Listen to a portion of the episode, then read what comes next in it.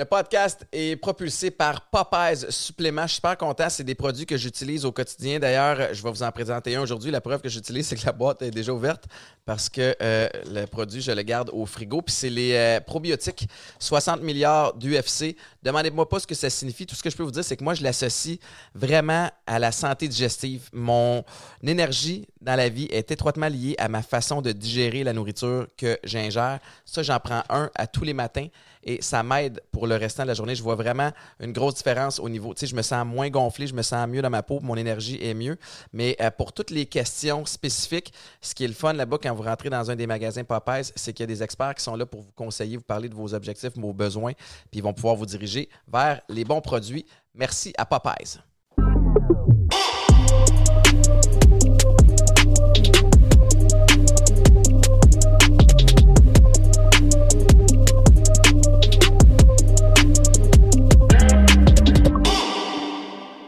Bienvenue tout le monde à un autre épisode de Chiller chez Boulet. Je suis très très content euh, d'accueillir mon invité aujourd'hui. Avant de te présenter, je veux juste évidemment rappeler, là, ceux qui m'écoutent à chaque semaine vont être écœurés de l'entendre, mais que les épisodes sont disponibles sur toutes les plateformes de streaming, que ce soit YouTube, que ce soit Spotify, Apple Music, name it. On est, euh, on est là-dessus.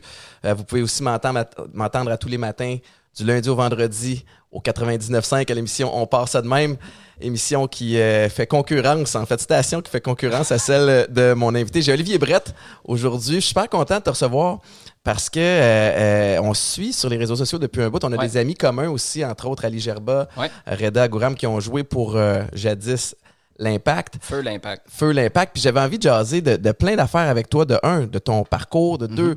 de ce qui se passe avec le CF Montréal, la planète soccer, mais d'un angle de journaliste, de, de, qui n'est pas partisan euh, nécessairement. Je sais que tu l'es, mais, euh, mais tu as un super beau parcours. Tu as, été euh, au lancement de, de, TVA Sport, quand TVA Sport, la chaîne a lancé. Ça, a été, ça a été comment, tout ce, ce, processus-là de lancer une nouvelle chaîne? Ah, écoute, moi, j'ai rien vu aller. tu sais, cinq semaines avant, je travaillais à l'Impact directeur des écoles de soccer, entraîneur adjoint de l'équipe réserve. Puis là, il y a quelqu'un qui vient me taper sur l'épaule. En fait, c'était les deux VP. VP marketing, Claude Pinard. VP exécutif, Richard Legendre, qui me disent euh, Olivier, viens de me chercher dans mon bureau. Viens, euh, viens faire un tour dans notre bureau. faut qu'on teste ton niveau de stress. C'est quand même une, drôle d'amorce. Là, tu sais, mettons que tu as un coach qui te pogne ou un boss, boss qui te pogne de même. Là, tu repasses tes deux, trois, quatre, six derniers mois. J'ai-tu fait une gaffe? C'est quoi que j'ai échappé? puis là, ils viennent me voir, puis ils me demandent euh, comme ça parce que TVA Sport venait d'essayer d'approcher Patrick Leduc. Mais quand TVA Sport a fait son annonce, tout de suite, RDS a appelé Patrick Leduc. Peu importe t'es où, viens-t'en tout de suite chez nous parce qu'eux voulaient le mettre sous contrat. C'est ce qui est arrivé. Patrick est parti à RDS. Puis là, TVA Sports s'est ramassé avec personne. Ben oui, c'est fait couper l'herbe sous le pied. Puis il y avait un partenariat qui s'en venait pour 2012, qui était la première année en MLS, avec l'Impact pour l'arrivée en première division. Mm-hmm. Fait que là, ils ont appelé l'Impact, puis ils ont demandé y a-tu quelqu'un à qui vous pensez? Puis Claude Pinard, le VP marketing, la semaine d'avant. Puis je pense que cette histoire-là, je t'en raconte, je prends le train de te raconter parce que je trouve que ça résume pas mal comment les choses m'arrivent dans la vie. On revenait d'un voyage, je pense que c'était à Windsor, en Ontario, avec l'équipe réserve, parce que j'étais adjoint de l'équipe réserve. Puis l'équipe pro jouait au stade Saputo. On est allé, on était sur la terrasse à Joey, qui avait encore son bureau au stade à ce moment-là. Puis on prend une bière, puis Claude commence à Joey me poser... Saputo, évidemment, pour ceux qui Oui, exactement. Joey Saputo, qui, était, ben, qui est toujours propriétaire, qui était président à l'époque aussi. Puis euh, Claude commence juste, il n'y avait aucune intention, là, il ne savait pas ce qui s'en venait quelques semaines plus tard commence à me poser des questions sur le match. Pourquoi un tel, il fait ça? Pourquoi? Des questions banales, ben peut-être. Puis moi, j'y réponds, tu sais, puis, ah, OK, rentre chez eux. Mais là, quand TVA appelle, il dit, ben, moi, j'ai une discussion avec le directeur de nos écoles de soccer l'autre jour. Il coach l'équipe réserve aussi. Ça avait l'air de se tenir debout, là. Ça avait l'air de se tenir ce qu'il avait à dire. On pourrait peut-être y demander. Puis c'est là où ils m'ont demandé de rentrer dans le bureau. Ils m'ont dit C'est-tu quelque chose qui pourrait t'intéresser? Puis j'ai dit oui. Chose qu'un an et demi avant, j'aurais jamais faite. Mais là, j'étais à un point dans ma vie où j'ai dit, ouais, let's go. Je suis prêt à l'essayer. Ouais. Puis là, comment ça a fonctionné? Ils t'ont passé en audition, j'imagine? Ou... Non. Non? Ils t'ont donné le poste? Cinq semaines plus tard, on avait la première émission de sport qui passait. Ils ont, ils ont, packagé une émission pour. C'était un teaser, dans le fond, là, un filler aussi qui allait ah servir à meubler du temps parce qu'au début, là, les propriétés, euh, t'en avais quelques-unes, mais pas tant que ça. du, Red Bull Crash Test puis du Red Bull Air Race, là, T'en, t'en avais Hey, un char puis une barge. C'est tout à fait correct. Tu lançais la, Ouais. la station. Mais euh, non, je connaissais même pas Frédéric Laure, qui a été mon partner pendant, pendant plusieurs années, pendant, pendant trois ans et demi. Ouais. Euh, tout ça est arrivé en dedans de quelques semaines. Go, vas-y. Je te dis, là, dire que c'était rocambolesque, les débuts à TVA Sport, mais mes débuts tout court, euh, ce serait un euphémisme. Avec un RDS aussi qui, pour la première fois depuis longtemps, a de la compétition Ah ouais. d'impact. Mais moi, je connaissais rien de ça. Maintenant, je comprends, puis je sais que c'est quelque chose qui t'intéresse beaucoup, les dynamiques Ouais. dans les médias, tu sais, comment tu, comment tu planifies tes trois, quatre prochaines années comme entreprise ou Ouais. comme personnalité, comme, comme talent, là, euh, entre guillemets. Euh, moi, ça, je connaissais. Écoute, j'ai un bac en histoire, puis je coachais au soccer. Mais c'est ça, c'est ça la beauté de la chose, c'est que tu as accepté quand même une opportunité, puis tu, le fais. Évidemment, on se retrouve aujourd'hui, je vais, je, vais, je vais parler de ton pedigree un petit peu plus tard, mais tu sais, comme tu as, vraiment une belle carrière, puis juste pour clore le, le volet euh, TVA Sport, tu sais, le. Parle-moi, tu sais, je le sais, j'ai fait partie du lancement de la station Weekend 99.5. Ça va super bien. On a eu des petits défis techniques au début, évidemment. Ça s'est-tu passé? euh, Vous les méritez, vos défis techniques? Vous avez failli faire en sorte que le 91.9 Sport, on n'existe plus au week-end. C'est vrai parce que on a acheté Radio Classique. Je dis on comme si je suis pas le, je suis pas le propriétaire de la station. C'est les frères euh, Leclerc de Ouais. Leclerc Communication.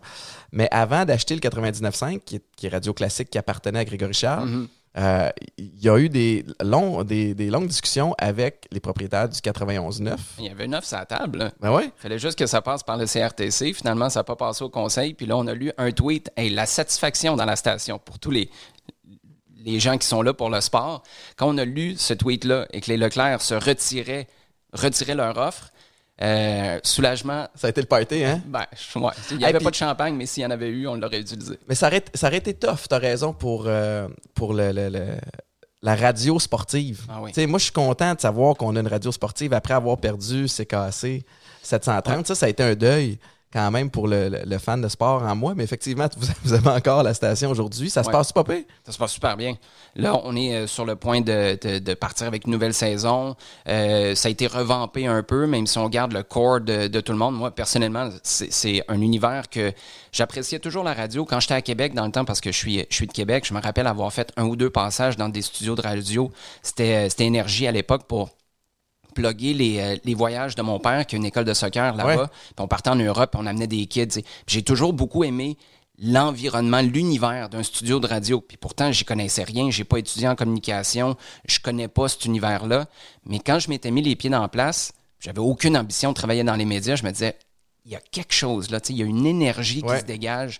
Quand tu as un micro, tu as les écouteurs sur la tête. Puis ben, pour moi, c'est un gros privilège de pouvoir faire ça de- en partie de ma vie en ce moment. Tu sais, la radio, ce qu'il y, a- ce qu'il y a de fun comparativement à la télévision, c'est que tu as comme un contact direct Ouais. avec les gens. Tu as accès à la- au système de messagerie. Les gens peuvent, peuvent appeler, tu peux, appeler, tu peux prendre des phoneurs.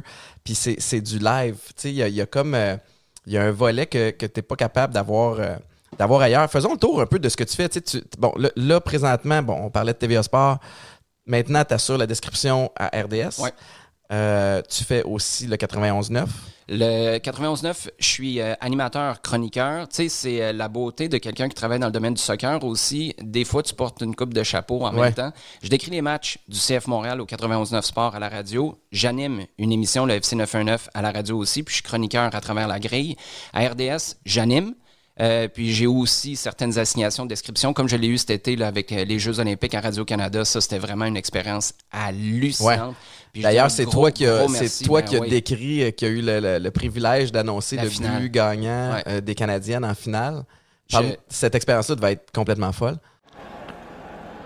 pour propulser vers la médaille d'or. C'est les Canadiennes qui remportent la médaille d'or aux Jeux de Tokyo à leur toute première présence en finale olympique.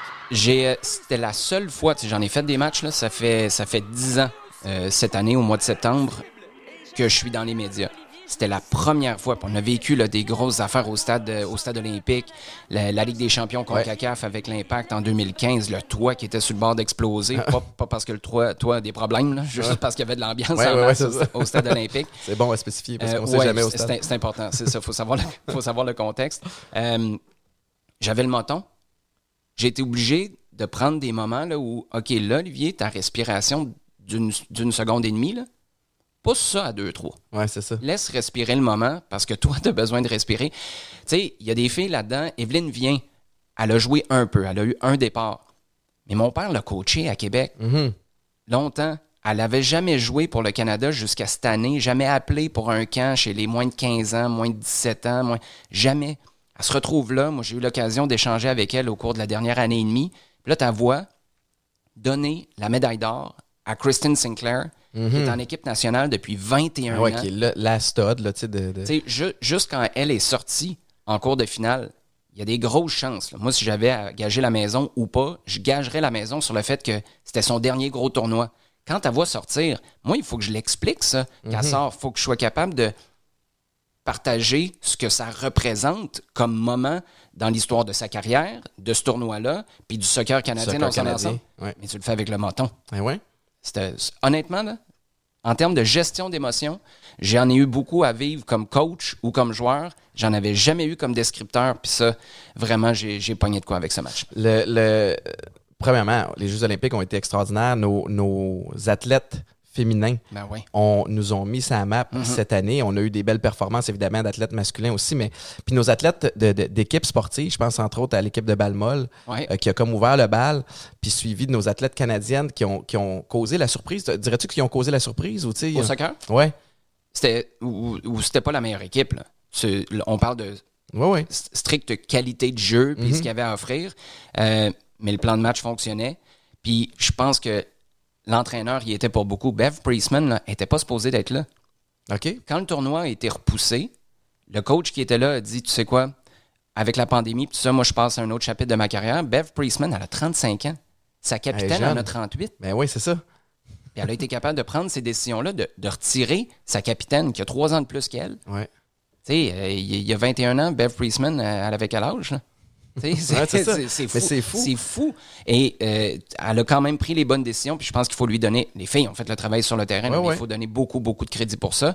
Euh, Est-ce que c'est une surprise? Oui, une, une petite surprise. Je pense que ce, ce serait juste de dire ça. C'est la beauté du, c'est la beauté du sport, c'est la beau- beauté des tournois internationaux comme, comme celui des Jeux Olympiques. Tu as, mentionné à quelques reprises ton père Ouais. qui avait un camp dans le coin de Québec. Il a eu son camp pendant 25 ans, si je me trompe Ah, il y a encore, euh, c'est la 26e année. là. Il y a encore son école de soccer qui est partie en 95. Fait que toi, t'es- t'as baigné dans le monde du soccer. T'as comme pas eu le choix d'embarquer dans. Jamais eu de vrai job. Non, OK. Je, je- tu sais, moi, travailler au dépanneur, au magasin, toujours coaché pour mon père. OK. Puis ça me permettait aussi d'avoir un parcours sportif qui était vraiment différent parce que, à, à plein d'égards, je dois beaucoup à mes parents. Ma mère m'a apporté beaucoup, beaucoup, beaucoup, mais c'est pas une sportive. Elle est dans le domaine de l'éducation depuis euh, 40 quelques années. Ouais, mais à ta minute, ça s'entremêle, par exemple, quand, fait quand raison. tu coaches puis le, le- le volet pédagogue. tu sais. Exactement. Mais l'aspect purement sportif, exemple, quand j'avais 15 ans, mon père me faisait le voyage de Québec à Montréal parce que je jouais pour une équipe à, à Bourassa, Saint-Léonard, dans, dans ce coin-là, trois fois par semaine aller-retour. Puis t'habitais à Québec. Ouais. Tabarouette, J'ai fait ça à 15 puis 16 ans. C'est pour ça que je te dis Quel dévouement, sportif. Ouais. Puis j'ai été chanceux. Mon père euh, a, eu, euh, a eu un parcours familial qui a fait prendre conscience qu'il y avait peut-être des, des croisées des chemins, des décisions à prendre. Puis j'ai été tellement privilégié qu'il décide d'investir autant de temps en moi, euh, ma carrière sportive à quelque part, mais surtout ce que ça a développé comme relation entre nous deux. là. Ouais. Parce qu'à un moment donné, euh, Marjo, là, dans le détour de Jean 23 à Trois-Rivières, là, tu l'entendais, mais tu sais, à un moment donné, tu baisses le son puis tu jases un Ouais, peu. ouais, c'est ça. Puis ça, ça a été vraiment précieux pour moi. T'as euh, t'as eu une belle carrière aussi de- de- en tant que joueur. Acceptable. T'as t'as- t'as fini, si je me trompe pas, pour l'attaque de Trois-Rivières. Ouais, qui était l'équipe réserve à ce moment-là de, de l'Impact. Ça, c'était en quelle année, ça? 2007-2008, avant que en janvier 2009, euh, un gars pour qui euh, j'avais et j'ai beaucoup d'admiration encore aujourd'hui, Philippe Lafroy, qui m'a coaché à l'Université McGill, qui venait de prendre l'équipe réserve parce que moi, ça a été, euh, j'ai été chanceux. Marc Dos Santos, qui coach les Whitecaps de Vancouver maintenant, qui, Ouais. qui est coach pro, Qui est passé par l'impact. ben, qui est passé par l'impact, mais avant ça, il était avec l'attaque de Trois-Rivières pendant deux ans. Il avait jamais, on parlait de coach jeune, il y avait 33, je pense, quand il nous a coachés. Wow. Il avait jamais coaché une équipe de gars seniors. Puis il nous a pris, nous. J'ai fait deux ans. Puis là, finalement, il est parti avec l'équipe pro. Philippe Lafroy, que j'aimais beaucoup. Je suis allé à McGill principalement pour jouer pour lui. Puis euh, j'étais à Malaga, dans le sud de l'Espagne, pour euh, prendre des cours, euh, des cours d'espagnol. Puis là, je l'appelle, c'est un 16 février. Je me rappelle parce que c'est un point de bascule dans ma vie. là. Il y a un avant, puis il y a un après. Je l'appelle pour savoir, bon, qu'en entraînement, euh, tu sais, la prochaine saison, ça ressemble à quoi? C'est quoi les plans? Puis euh, pour ceux qui connaissent Philippe Lafroy, là, c'est un gars méthodique, travaillant, super ouvert. Mais il dit straight up. No bullshit. Bon, mais Olivier, euh, tu passeras pas pro à l'impact. Fait que si ça te tente d'être là cette année, ça va nous faire plaisir, mais ça va être pour aider les jeunes puis encadrer les gars qui, eux, ont une chance de passer. Ouch. Mais sais-tu quoi? C'est, c'est probablement la meilleure chose qu'ils pouvaient pas te dire. La- les- les, les meilleurs coachs que j'ai eus, c'était des gars qui te disaient la vérité, peu importe que tu aies envie de l'entendre ou pas. Puis je sais pas pour toi, mais souvent, cette vérité-là, au fond de toi, là, tu, tu le sais. Mais oui. Fait que tu l'as, tu l'as pris comment? Comment tu l'as digéré au début? Allé sur le bord de la plage, j'ai braillé une bonne shot. C'est Ouais. pour ça que je me rappelle que le Saint... Tu sais, moi, quand t'arrives dans le coin de la Saint-Valentin, là, mixed feelings, Ouais. c'est- c'est pas mal comme ça que je me sens. Euh, non, je suis allé, puis je, je me suis rendu compte que là, il fallait que je décide à... C'était quoi la prochaine étape? Parce que Ouais. il m'a offert ça. Je lui ai pas donné ma réponse euh, tout de suite, mais là aussi, à l'époque, j'habitais encore à Québec. Les entraînements se faisaient à Montréal. Mhm. Les matchs se jouaient à Trois-Rivières ou en Ontario.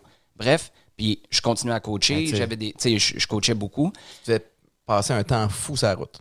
Un, puis physiquement, c'était vraiment. Ouais, c'est vrai. Tu sais, parce que je me conduisais moi-même. J'arrivais à des heures pas possibles à Québec. Mettons qu'on venait de Windsor en Ontario, tu fais 10 heures, 11 heures, là, t'en as deux, deux autres et demi à faire pour te rendre à Québec. Mm-hmm. Je me sortais du châssis de la voiture en me prenant par le toit. Ouais, ouais, J'avais tellement mal au dos. Puis là, je me suis dit, si c'est pour mon rêve à moi, c'est un peu égoïste, mais à quelque part, il y a des limites à l'altruisme aussi. Ouais. Si c'est pour le faire pour les autres, il est en train de me dire, tourne la page, Ben prends une pause. Puis finalement, c'est lui qui m'a engagé un an plus tard pour euh, coacher à Wow. l'Impact parce que c'était lui le coach à l'équipe réserve. Fait que j'ai fini par être joueur, une année de pause, puis entraîneur adjoint pour lui. Dirais-tu que c'est le, le meilleur atout euh, en tant que coach que quelqu'un peut avoir, d'avoir le. Je veux pas dire, le- tu sais, d'avoir le, le courage de dire les choses telles qu'elles sont. Parce que euh, la raison pour laquelle je pose la question, c'est que, tu sais, dans- j'ai joué 19 ans au foot, puis dans, dans ce parcours-là, j'ai eu toutes sortes d'entraîneurs, des bons, des moins bons, des gens qui ont peur de dire la vérité. J'ai eu des coachs qui étaient quasiment de mon âge aussi, rendus, tu sais, euh, Ouais. euh, comme senior à l'université, puis avant d'arriver chez pro.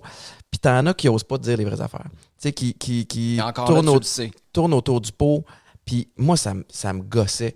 Puis le coach qui me fait penser à, à- à Philippe, que Ouais. tu m'as mentionné, c'est Chris Jones. Chris Jones, qui était le coordinateur défensif aux Alouettes. Puis aussitôt que j'ai la chance de parler de lui, je le fais. C'est un espèce de. C'est un drôle de bébé. C'est un redneck du Tennessee, roux. Il écoute du gros Dr. Dre quand tu rentres dans son bureau. Il parle avec un accent qui se peut pas. Mais tabarnouche, si tu joues bien, il va te le dire. Si tu joues pas bien, il te le dit. Mais il te dit toujours qu'est-ce que ça te prend Ouais. pour travailler. Tu sais, cette semaine, Boulet, t'as joué comme de la merde. Hey, le tabarnouche, des fois, tu sais, il y a l'ego qui embarque aussi avec Ah le temps. Puis, mais, mais t'as raison. Deep down, tu le sais. Mais il te le dit straight up. Il n'y a aucune zone grise. Il manque de tact par moment. On est déjà venu à, à s'engueuler, lui puis moi, parce qu'on était deux passionnés. Mais il y avait le don de faire ressortir le meilleur de moi quand même, tu sais. C'est intéressant ce que tu dis parce que, tu sais, après, j'ai eu l'occasion de connaître ce gars-là de l'autre côté de la clôture parce que j'ai été son adjoint. Puis là, je voyais toute la réflexion qu'il y avait derrière. Euh, moi, je pense que la raison pour laquelle c'est acceptable et même souhaitable, des fois, d'avoir des coachs comme ça, c'est parce que tu sais que c'est pas une sentence fatale. En fait, ces coachs-là, c'est quand ils arrêtent de te parler que tu es dans le trouble. Ouais. C'est Là, c'est parce qu'ils croient plus en toi. Donc, ils sont toujours en train de te garder à flot. Si tu descends, ils demandent de remonter d'une coche. Puis si tu performes, ben, ils s'assurent que tu as toujours un nouvel objectif pour pas que tu te fasses rattraper par les autres. Mais de la minute qu'ils se taisent, t'es mort. C'est vrai qu'on on- on disait ça beaucoup dans le temps. Tu sais, c'est un coach qui est sur ton dos, c'est un coach qui t'aime, c'est un coach qui voit le potentiel que tu as à l'université. euh, au même titre que ce que tu dis, j'ai joué avec un gars qui s'appelle Corey Graham. Moi, j'étais demi de coin d'un côté, lui était demi de coin de l'autre. Corey Graham, il a joué 11 ans dans la NFL après. Fait que moi, j'ai une carrière pas pire aussi. Fait que disons que le- à la position de demi de coin, euh, à l'université de New Hampshire, hein. on était solide de ce côté-là. Puis ils nous avaient mis dans le même groupe pour les entraînements hivernaux. Puis euh, il y avait toujours une espèce de classement d'une journée à l'autre des meilleures performances. Puis Corey puis moi, on clenchait le reste de l'équipe. Mais on ne gagnait jamais aucun honneur individuel journalier. tu sais. Puis à un moment donné, on a fait comme, hey, on est allé voir le coach. puis on a dit, Coach Mac, what's going on? Tu sais, comme je dis, ça, ça fonctionne pas. Il dit, guys, il dit, vous devriez gagner à tous les jours, mais vous gagnez pas par une assez grande marge. Fait que je vous compare pas aux autres, je vous compare entre vous, tu sais. Puis on a comme compris l'espèce de le- le- le- la qualité ou le critère qui était plus élevé pour nous, puis on a compris que c'était Ah, parce qu'ils voyaient la carrière qui s'emmenait en avant, pas Eh. les gars qui avaient à côté de vous. Exact. Est-ce que tu penses que c'est un, une vertu qui se perd avec le temps? Tu sais, Puis, puis je pose la question parce que je trouve que on demande à nos entraîneurs d'être de plus en plus doux, euh, d'être de plus en plus explicatifs, de passer tu sais, de bien le, le volet psychologie, de, tu sais, de, de s'assurer de ne pas froisser les joueurs. Papa, maman sont de plus en plus impliqués. Moi, personnellement, ça me rend fou parce que... Que- quelle partie? Parce que là, moi- j'offre, euh, puis je sais pas si tu le sais, j'offre euh, des conférences à des parents d'athlètes. OK, je Moi, savais c'est- pas. C'est vraiment un créneau qui m'intéresse beaucoup. Puis sur les dix prochaines années, c'est un domaine dans lequel j'ai l'intention d'investir beaucoup, beaucoup de temps, euh, d'efforts, euh, possiblement d'argent aussi pour m'assurer que le message se rende à savoir c'est quoi notre vraie mission comme parent Mhm. d'athlète. Puis tu es là pour en retirer quoi? À court terme, à moyen terme, puis surtout à long terme. C'est quoi qui te fait virer fou? C'est la nouvelle approche des coachs? C'est comment les parents réagissent? Ouais. Comment les jeunes Je sont pris en je- sandwich dans tout ça? Je dirais que plus la, la- la- la réaction de certains parents. C'est drôle parce que je, je dis ça, puis en même temps, j'étais un peu privilégié. J'ai grandi dans le foot qui n'était pas un sport connu des parents à l'époque. Tu sais, moi, j'ai grandi, bon, évidemment, francophone. Le sport était un sport, Ouais. le, le foot était un sport d'anglais à l'époque. Ce qui fait que quand j'ai commencé à jouer au foot au secondaire, mes coachs commençaient eux autres à- aussi à comprendre la game. La plupart n'avaient pas joué. Puis mes parents, mais sont ces lignes de côté, sont, Ils peuvent pas second ils me trouvent cute en équipement, tu sais, comme un peu anti-casting, mais ils peuvent pas s'impliquer dans les stratégies, tu sais, parce que les gens connaissaient pas la game. C'est pas comme au hockey. Puis maintenant, étant euh, un hockey stepdad qui va passer beaucoup de temps dans les arénas, Ouais. De voir à quel point des fois tu as un papa qui s'en va dire au kid non, fais ça de même, même si c'est pas ça que le coach enseigne, Mm-hmm. ou tu sais, le coach est raide pendant une pratique avec un kid, puis hey, wow, wow, c'est pas de même qu'on parle à quelqu'un. Tu sais, ah, je trouve ça délicat. Ouais, mais tu sais, moi, j'ai été, euh, j'ai fait un 180 dans ma, dans ma perception de comment on devrait aborder ce dossier-là. Quand je coachais, puis tu sais, étant donné que j'ai baigné dans le soccer toute ma vie, j'avais des convictions fortes jeune. Moi, à 18-19 ans, j'avais pas peur d'avoir une conversation avec un parent de 35-40 ans, puis de dire non, voilà pourquoi j'ai pris telle ou telle décision. Si t'es pas content, désolé, c'est moi le coach, dégage. Tu sais, Poliment, là, Ouais, mais ouais, en gros, c'était ça le message. Ma position, c'était aussi, vous êtes les parents, je m'en viens pas chez vous dire à votre euh, vous dire comment nourrir votre enfant, comment le convaincre de prendre ses carottes ou ses choux-fleurs ou whatever. Ça, c'est votre carré de sable. Le mien, c'est de coacher ici. Je vais pas aller vous embêter. Restez de votre bord du terrain. Venez pas ici. C'est mon univers. C'est moi qui coach. Concentrez-vous sur être là puis épauler vos enfants. Je referai plus jamais ça. Ah non, hein? Je pense que si t'impliques pas les parents, tu leur donnes pas une mission, puis c'est ça qu'on n'a pas fait encore. C'est qu'ils savent pas c'est quoi leur mission comme parents d'athlètes.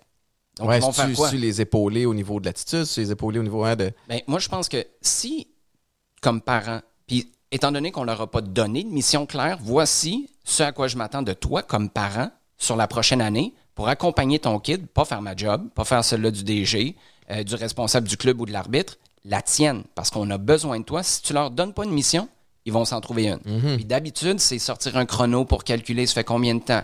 Les chiffres, est-ce qu'ils sont assez longs? Est-ce qu'ils le sont pas? Puis ce que je pense qu'on a perdu de vue, ou peut-être qu'on l'a jamais eu à vue, c'est que les défis qu'on rencontre, ça a été ça pour moi. C'est peut-être le cas pour toi aussi, tu me, le- tu me le diras ou tu éviteras la question ça ne tente pas d'aller là. Les défis que j'ai rencontrés, moi, comme athlète, ceux que j'ai réussi à surmonter, ça m'a beaucoup servi après. Puis ceux que j'ai pas surmontés, sous une forme différente, ils sont revenus dans mes relations après avec mes blondes. Ils sont revenus. Mais comme avec- quoi, mettons? ben, apprendre à, à communiquer avec l'autorité, par exemple. Moi, si tu m'imposes quelque chose, c'est sûr que je vais avoir de la misère. Un arbitre, la quantité de problèmes que j'ai eu avec les arbitres, je me suis fait expulser je sais pas combien de fois dans ma vie pour m'obstiner. Je n'étais pas un gars qui brassait tant que ça sur le terrain. J'ai pas, j'ai pas, j'ai pas ta shape. Euh, mais je me ramassais toujours dans le trouble. La leçon que j'avais à comprendre, moi, là-dedans, puis je l'ai compris il y a une dizaine, douzaine d'années, c'est t'es pas obligé d'avoir raison. Ouais.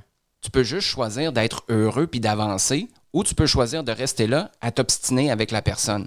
Puis ça, c'est une leçon que j'ai appris à la dure. À quelque part, il y a dix ans, mon parcours avec les arbitres, ça a été une belle référence. Ouais. Mais je pense que on retire pas assez les leçons que les kids vivent dans leur sport pour leur dire voici comment ça se décline à l'école avec tes amis Mhm. Dans la vie de plus tous les tard jours. puis Puis c'est parce qu'on partage pas comme adulte. En tout cas, je trouve qu'on partage pas assez comme adulte notre réalité comme parents dans notre sport, peut-être qu'on en fait encore, euh, dans notre santé, dans notre nourriture ou avec nos boss, qui pourraient dire à nos kids, mais regarde, c'est comme ça que ça se répercute dans ta vie plus Ouais, tard. ouais, ouais. Donc, on peut dealer avec ça. Ce sera pas facile, mais je suis là pour toi. Je vais t'épauler. Je crois en toi, puis je te juge pas. Mais on va passer à travers ça parce que crois-moi, je l'ai vécu, là, ça va vraiment être utile plus tard. Moi, je pense qu'elle est là, la job des parents d'athlètes. Uh-huh. Euh, je trouve ça, de un, euh, bravo d'avoir trouvé cette niche-là de d'épauler les, les parents, de rentrer dans des conférences comme ça, mais tu as raison de leur, de leur trouver un, un objectif de saison pour eux aussi, parce que c'est vrai que sinon, tu arrives là. Tu sais, euh, juste hier matin, j'accompagnais Eden à son camp de hockey. Puis là, moi, mon rôle, c'était de, le- de de le craquer, tu sais, de, de- de le motiver, qu'il arrive avec confiance, qu'il Ouais. soit un bon coéquipier, qu'il écoute le coach, puis tout ça. Mais, mais on dirait que c'est peut-être à cause de l'expérience que j'ai. J'obstinerai jamais un- une stratégie que son coach a, a utilisée ou, ou- ou le- le- lui permettre de se plaindre de son temps de jeu parce que j'aime lui amener la perspective que hey, le coach, son objectif, c'est pas, c'est pas de gosser euh, Eden ou c'est pas de c'est pas de perdre, c'est pas, c'est pas de le- se nuire. Il doit avoir une affaire qu'on comprend pas ou même de se plaindre sur les arbitres. Qu'est-ce que tu contrôles là-dedans? L'arbitre, à partir du moment où il a fait son call, là, il revient pas en arrière. Je suis au courant, c'est Même, même s'il a fait son. Mais c'est ça, tu sais, c'est ça. Même s'il a fait une erreur, il peut pas dire finalement. Ça va changer quoi? ça va changer quoi? Fait que c'est d'accepter ce qui est, puis, puis, puis t'as raison, t'as des leçons de faire comme, man, des fois, tu vas tomber sur un coach qui est too much. Ouais. Des fois, tu vas tomber sur un arbitre qui t'a pris en grippe, peut-être. Puis ça, dans la vie de tous les jours, ça va arriver. Tu vas arriver dans un meeting où ça va pas, le- le- la personne en position d'autorité l'échappe. Tu peux pas dire, hey, c'est pas juste. Tu sais, le, le c'est pas juste dans la vie, ça fonctionne pas de même. Et c'est peut-être vrai que c'est pas juste. Oui, oui, mais ça change rien. Mais mon, mon point, je pense que mon angle, j'avais peut-être mal posé la question aussi, c'est que je trouve qu'on dans, dans la façon de coacher les jeunes, on dirait qu'on a dû diminuer l'approche tough love ou, euh, ou de, de- de- le côté catégorique un peu que les coachs avaient. On dirait que maintenant, en 2021, c'est comme si c'est moins accepté. Tu sais, on peut pas euh, nécessairement euh, crier après un jeune parce qu'il n'a pas fait la job qu'il doit faire. Tu sais, je, je- en tout cas, je, je- parlais avec euh, justement Coach Mac, mon entraîneur à l'université, puis Mhm. j'allais j'étais allé prendre un, un Perrier dans mon cas chez lui après une game euh, au New Hampshire que j'étais retourné voir. Puis euh, lui, il est, c'est- il est coach depuis une trentaine d'années à UNH, il y en a vu des générations. Il y en a vu. Puis il dit, Étienne, il dit, tu comprends même pas, là. Il dit, si je coachais les gars d'aujourd'hui comme je vous coachais vous autres, il dit, j'ai l'impression que je serais en prison. Et il nous drivait en tabarnouche. Puis il était dur. Puis on a bien viré quand même. Ouais. Tu comprends? On a appris des, des leçons, puis on comprend que c'est la game, puis qu'il y a, y comme un volet d'exigence. Mais as-tu l'impression qu'on on- on perd ça ou, ou qu'il faut ajuster les choses? Moi, je, ben, ajuster les choses, oui. Je pense qu'il y a un gros morceau de ça qui est la communication. Parce que où je vois un disconnect, moi, c'est entre les ambitions et les intentions d'un athlète, puis de sa famille, puis après ça, ce qu'ils sont prêts à faire. Mhm. Moi, à partir du moment où tu dis, je viens ici pour avoir du fun, ben, j'ai deux décisions à prendre. D'abord, est-ce que je te veux dans mon équipe? Parce que peut-être que c'est pas l'environnement pour toi. Puis deux, est-ce que je suis prêt à te laisser être un passager ou une passagère dans un train qui, pour moi, devrait aller plus vite? Mhm. Puis encore là, si la réponse est non, ben peut-être qu'on est mieux de se le dire à l'avance Ouais. pour que les parents sachent à quoi s'attendre. À partir du moment où ces attentes-là sont claires, puis que les coachs, je pense qu'on passe pas assez de temps à mettre la table. Mhm. Tu sais, si tu vas dire, moi, là, je vous le dis à l'avance, je suis quelqu'un qui est très vocal. Moi, j'ai j'ai toujours, quand je, quand je coachais, j'ai toujours parlé fort, j'ai toujours été très direct, mais j'ai toujours aussi pris la peine, quand un kid faisait quelque chose de bon, de le dire. Puis je pense que c'est cet équilibre-là. Dans le temps, je pense que c'était, je vais pas lui dire qu'il a fait quelque chose de bien Ouais. parce qu'il va s'enfler la tête, mais je vais le ramener sur terre quand il commence à, à se la péter un peu. Je pense que c'est là aussi tu as assez de positif dans le pipeline. On va accepter le négatif aussi, puis on va accepter que ce soit loud un peu de la part d'un coach, puis peut-être même tranchant. À l'inverse, si tu vas prendre un kid avec ses parents, puis tu l'amènes sur le côté, puis tu te dis, là, je veux juste prendre une seconde. Je l'ai fait, tiens, je vais donner un exemple qui est complètement champ gauche, mais euh, je suis allé euh, au Apple Store m'acheter euh, acheter un ordinateur il y, a, il y a quelques années. Je prends le gars à la fin de la transaction, je dis, je pourrais-tu voir le gérant avec toi, s'il te plaît? J'aimerais ça te parler avec le gérant. Le gars, il se dit quoi? À peu près la même affaire que moi quand on m'a dit on a besoin de tester ton niveau de stress. Ah ouais, c'est ça, il doit à- capoter. À, à l'impact. Fait que là, il vient, il revient, il est tout blême, le gars. Puis je dis, je voulais juste te dire à toi, gérant, devant lui, qui a fait une job extraordinaire pour me servir. Puis c'est vrai, ça allait dans tous les sens. Il a pris le temps, puis je savais là, qu'il voulait gérer les deux, trois autres clients en arrière. Mhm. Puis moi, je prenais du temps, je posais des questions, j'étais têteux un peu, mais à quelque part, là, je, je faisais un, un Ah ouais. achat important, puis euh, je m'en vais après, puis je le sais que ce moment-là, il est resté pour lui. Ouais. Après, il peut se prendre un char de, du prochain, mais il y a quand même du positif dans Du le feedback pipeline. positif. Exactement. Alors qu'on a tendance à te donner plus sur si le tu prends un négatif. kid avec ses parents, puis tu l'amènes sur le côté, puis tu te dis, hey, tu sais, la semaine passée, là, j'ai été dur avec toi. Mais je veux juste te dire, cette semaine, regarde-moi dans les yeux. Tu as été extraordinaire. Tu as tellement bien travaillé. Je suis fier de toi. Ces parents-là, moi, je suis convaincu qu'après, ils vont dire OK, ben la semaine suivante, ça a peut-être été un petit peu rough, mais je le sais Ouais. que quand on est sur la bonne voie, il va nous le dire. Puis c'est ce feedback positif-là qu'on n'a pas assez dans le pipeline, ce qui fait qu'on se concentre sur ce qui est rough, sur le message qui est plus difficile. Puis ça, c'est la nature humaine. Comme tu le disais tantôt, c'est l'ego qui embarque. C'est euh, c'est vraiment intéressant. Puis tu sais, ça prend du monde passionné, ça prend du monde qui ont les, les valeurs à bonne place, qui ont le, qui ont le volet pédagogue. Je me dis que t'as peut-être pas tort aussi des fois. À un moment donné, t'as besoin d'un coach rapidement. Écoute, j'ai coaché au soccer, Ah ouais. moi, une année. Je veux On que tu le saches. là. Je connais rien. là. J'étais un assistant coach pour, euh, pour l'équipe d'Eden. C'était un désastre.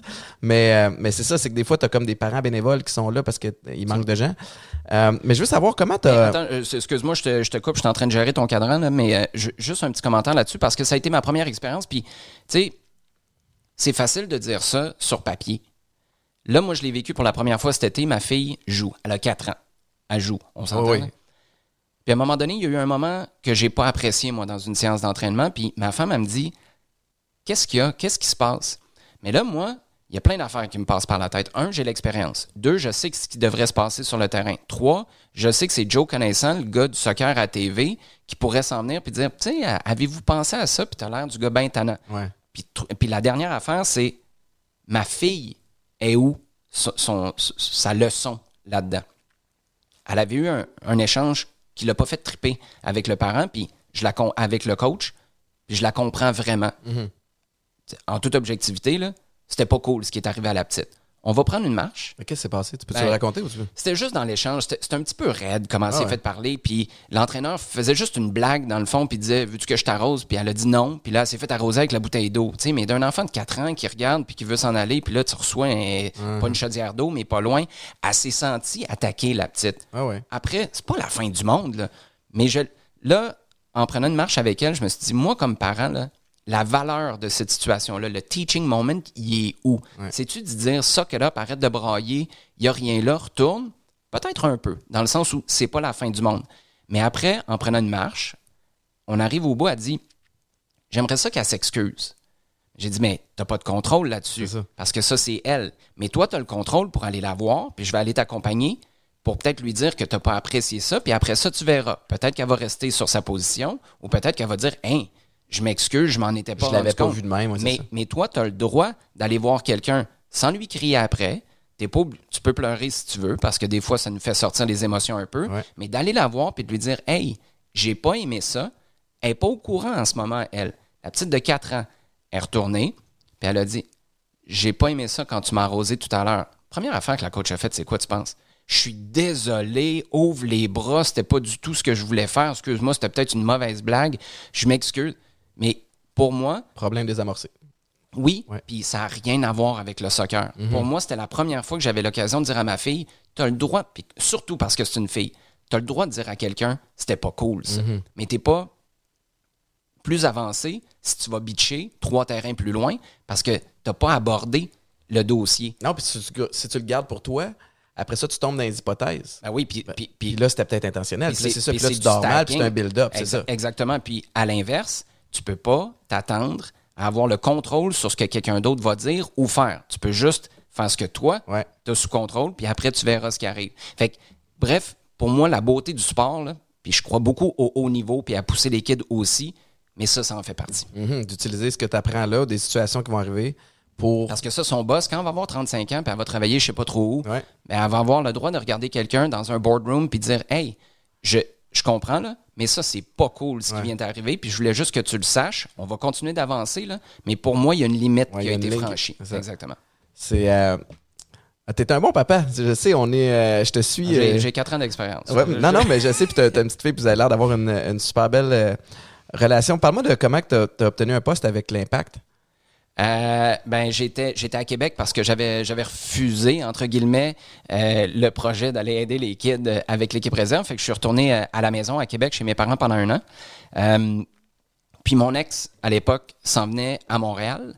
Puis j'ai dit bon je pourrais peut-être me trouver quelque chose à faire à Montréal. J'appelle Philippe Lafroy qui est comme la référence de toutes mes histoires. Ça a l'air- je braille sur la plage en Espagne c'est Philippe Lafroy je à Montréal. C'est Philippe Lafroy fait que là je l'appelle puis je dis mon objectif, c'était juste d'être le petit écolier qui le suivait parce que pour l'avoir côtoyé comme joueur alors qu'il était coach, je le savais. Là. Puis j'avais assez de maturité à McGill où c'est beaucoup des gars plus jeunes qui viennent des États-Unis ou d'ailleurs au, euh, au Canada, anglais.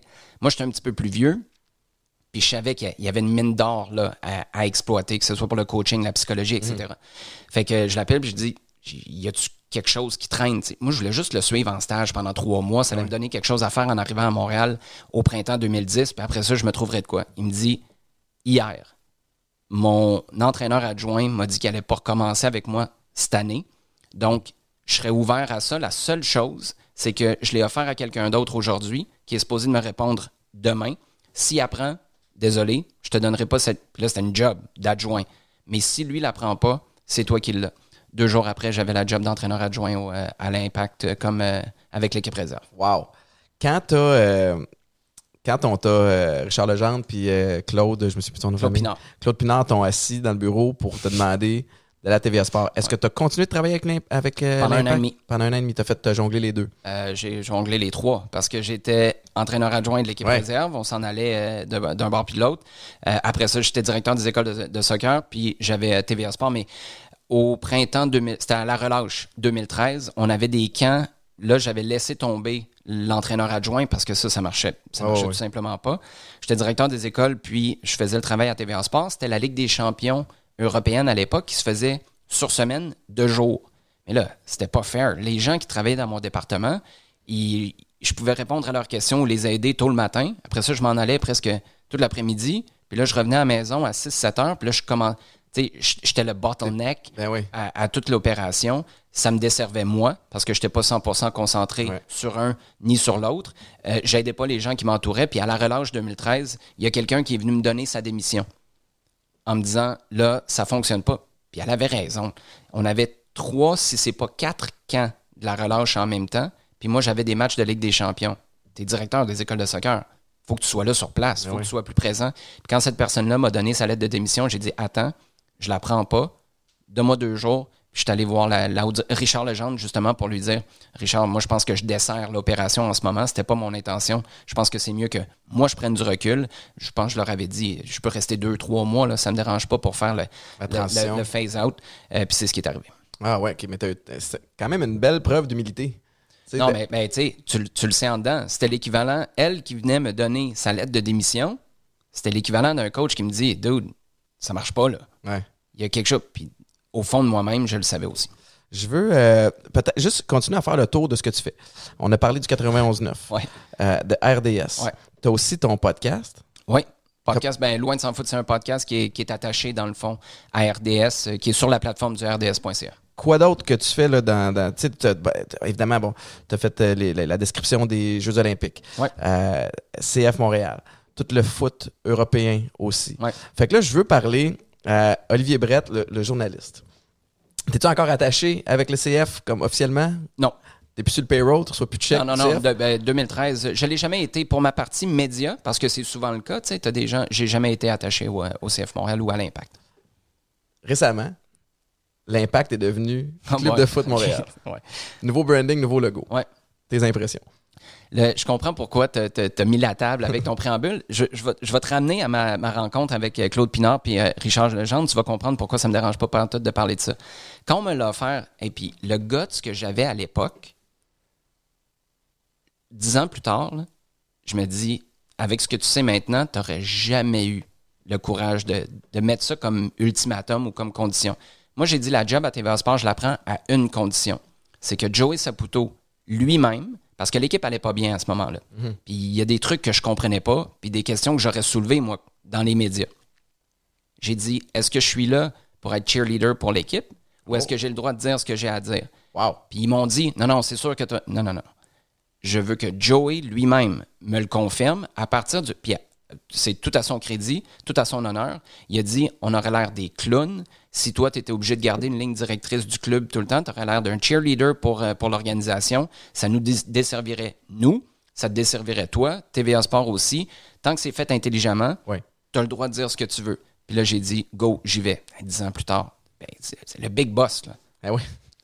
Lui, il faut, là, qui a jamais eu un micro d'en face, prend la condition. lui, là, il faut qu'il vienne. Puis je le pensais, parce que Ah je, ouais? je l'aurais pas pris la job. Mais il y a une belle innocence qui vient avec ça, mais il y a aussi probablement. innocent, ouais. Mais non, mais pas. Non, mais Ouais, innocent dans, dans le bon sens. Je t'insulte pas, là. Mais aussi d'avoir un, un kid intègre qui parle comme ça, t'as probablement gagné le respect aussi de, de ce côté-là. Puis ils ont raison aussi, tu sais, avec le recul. C'est sûr que tu veux pas quelqu'un qui va utiliser tout ce qu'il sait à l'interne Non, pour non. aller se faire du capital euh, de crédit à la place publique. Ça puis- dure six mois, ça, sinon t'es mort. Exact. Mais t'es pas plus avancé si t'es la cheerleader. Non. Toi, au niveau personnel, au niveau de l'équipe aussi, Exact. ça a l'air fou. Puis évidemment, TV Sport qui commence, qui débute, qui va avoir l'air crédible contre un, un monstre qui est RDS, qui, qui, qui- qui roule depuis longtemps, serait pas plus avancé non plus. Non. Donc, ça me dérange pas de parler du rebrand. Euh, Je t'écoute. moi, je pense que l'intention derrière tout ça, j'étais pour depuis le début, je le suis toujours. OK. Est-ce Euh, que est-ce qu'il y a des gens euh, est-ce que le logo, je comprends tout? Moi je pense là on va rentrer parce que je sais que, tu sais en termes de brand, tout ça c'est des trucs qui t'intéressent. Moi je trouve qu'il y a un paquet de trucs dans le logo qui peuvent faire de la merch, qui peuvent faire Mhm. des références, euh, du artwork super intéressant. Après le logo en tant que tel, choisir un flocon parce qu'on a beau dire que c'est pas un flocon, c'est un flocon. Ouais. Euh, ben fallait que tu t'attendes à du pushback. Ouais. Moi je pense qu'il y a quand même quelque chose d'intéressant parce que il y a En fait, peu importe que ce soit un flocon ou pas, dès qu'il y a un rebrand, pour avoir vécu celui avec les Alouettes Non, c'est aussi, polarisant. ben c'est certain, tu as des gens qui sont attachés au vieux logo.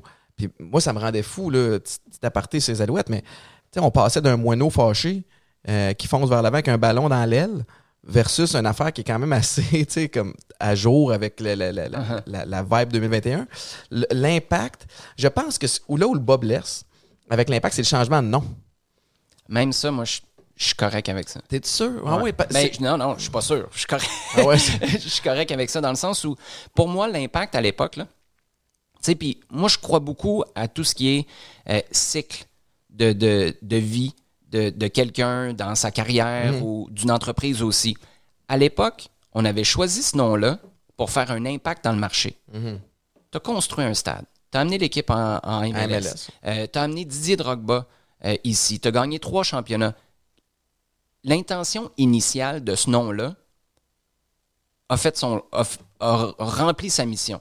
Après, moi, le problème que j'avais avec le, mon- le nom Impact, c'est que contrairement aux Whitecaps de Vancouver, qui fait référence à la neige des montagnes, aux Whitecaps sur les, euh, les vagues dans l'eau, euh, aux Sounders de Seattle, tu as l'eau à côté, Timbers de Portland parce que tu es dans le milieu de la LA Galaxy, t'es en t'as- Ben oui, tu sais, il y a quelque chose qui t'attache à la réalité de ta ville, ta région, etc. C'était pas le cas avec l'impact. De recentrer ça sur la ville, moi, je le voyais d'un bon oeil. Mettre Montréal au milieu de ta nouvelle identité et aussi, ça, je pense que c'est l'éléphant dans la pièce que personne n'a voulu vraiment aborder, c'est que Joey Saputo est propriétaire, toujours à ce jour, avec la famille.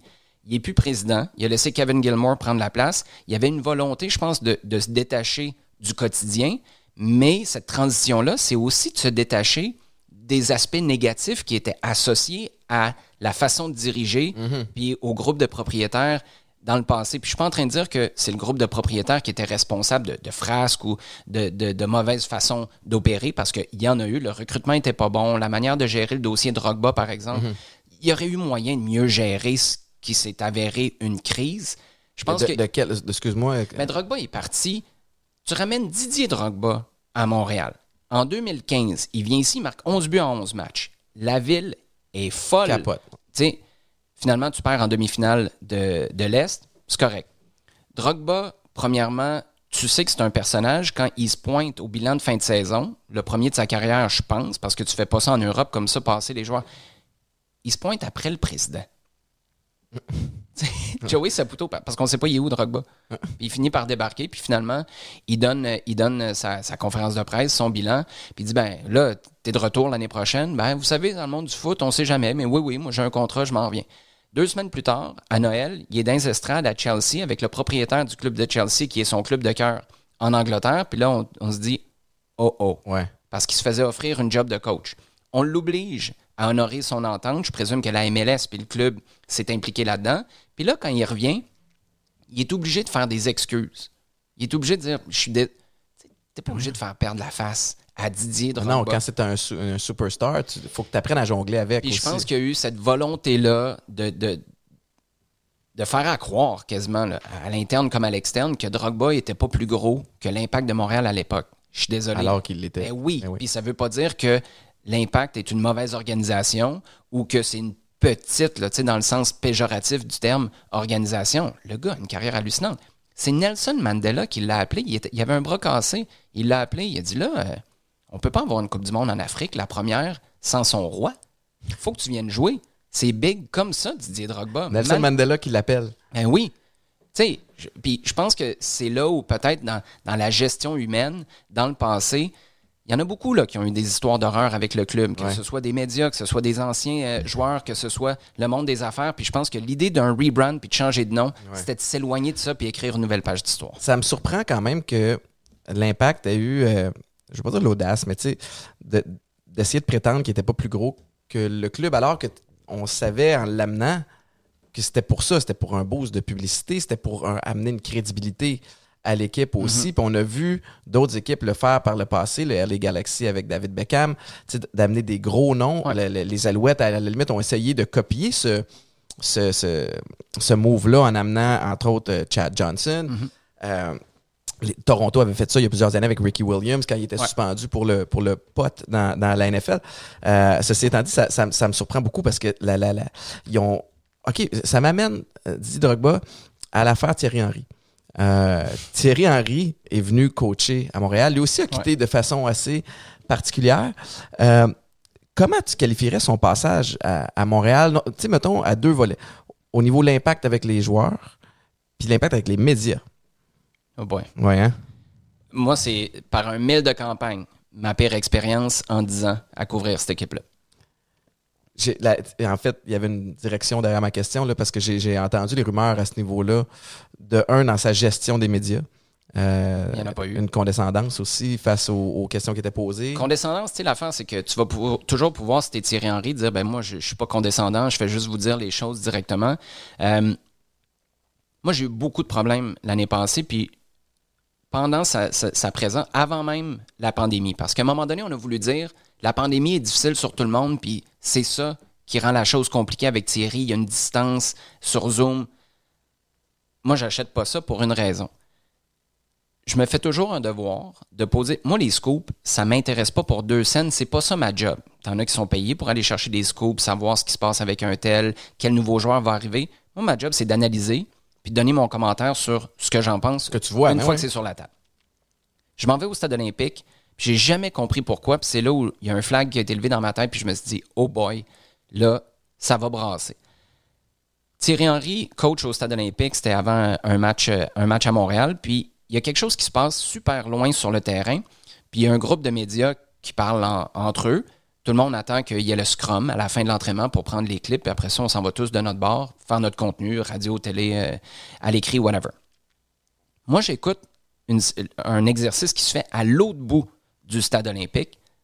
Puis là, je pose une question à Thierry Henry là-dessus. Tu sais, c'est intéressant parce que, très courte parenthèse, là, pour rentrer dans des détails trop, trop pointus, mais il engueulait un gars qui avait voulu attaquer trop vite, mais son équipe gagnait 1-0 dans, dans le petit jeu. Puis là, lui, ce qu'il voulait dire, c'est on n'est pas juste un entraînement un mardi matin. Là, tu es dans une finale, par exemple. Tu mènes 1-0. Ta job, c'est pas d'y aller, c'est d'attendre, c'est de gaspiller du temps un peu, puis de laisser l'adversaire venir te chercher. Puis là, ça va peut-être t'ouvrir des une brèche, quelque Exactement. Super intéressant. Puis moi, je me dis, hey, t'as quelque chose là. Il est en train de montrer à ces gars à choisir le bon moment.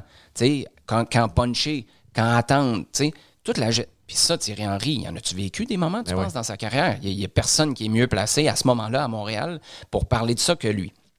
Je lui pose la question. Hey, tout à l'heure, je t'ai entendu avec, euh, avec Amar. Est-ce que c'est ça ton défi, à quelque part, avec des nouveaux gars, un groupe que tu connais pas, de leur faire comprendre c'est quand le moment d'y aller? Situational awareness. Ben oui. de- Et là, sa réponse m'a fasciné parce que moi, je pense que c'est un ballon de plage, de un, parce que tu peux amener ça où tu veux. C'est toi qui choisis, là. On discute, on jase, euh, tu sais. Ou tu peux faire ce qu'Henri a fait, qui a été, tu sais, euh, pendant 90 minutes, là, un match, là, même les meilleurs jouent seulement, sur ce ton-là, même les meilleurs touchent au ballon seulement 3 minutes. Pendant 87 minutes, ils font quoi, les joueurs? Ils font quoi? Puis il y avait souvent cette façon-là de poser des questions rhétoriques, puis là, il se redonnait une autre swing, puis il partait. D'ailleurs, la semaine d'avant, je m'étais fait prendre à l'interrompre parce que je pensais qu'il avait fini son commentaire avec quelqu'un d'autre. Puis là, je suis rentré pour poser la prochaine question. Il me regarde, puis il me dit Hey, j'avais pas fini. Je, hey, excuse-moi, je pensais que tu avais fini. Absolument désolé. Mais là, finalement, c'était pas pour se redonner une autre swing. Il me posait la question à moi. Là, je dis Ben, tu, me poses la question à moi Il dit Ben, ouais, à qui Je fais OK, ben, le gars, il se déplace puis il réfléchit. Ben, c'est ça. Il se déplace puis il réfléchit. Mais tu sais, dans ce ton-là. Ben ouais, c'est ça, c'est moi, gratuit. puis, puis, je veux dire, c'est rien, là. J'y ai pas dit, hey, pourquoi t'as pas fait ton changement à l'heure de jeu quand vous perdiez 2-0? C'était, c'était pas une question comme ça, là. Un ballon de plage où, en plus, moi, le message que je cherchais à envoyer, parce qu'il venait juste d'arriver, c'est je les regarde, tes séances d'entraînement, je t'écoute, puis j'essaie d'avoir une discussion ballon. Parce que c'est facile pour un gars qui arrive de l'Europe, avec sa feuille de route à lui, de dire, ici, ils savent rien, puis euh, ça parlera pas de.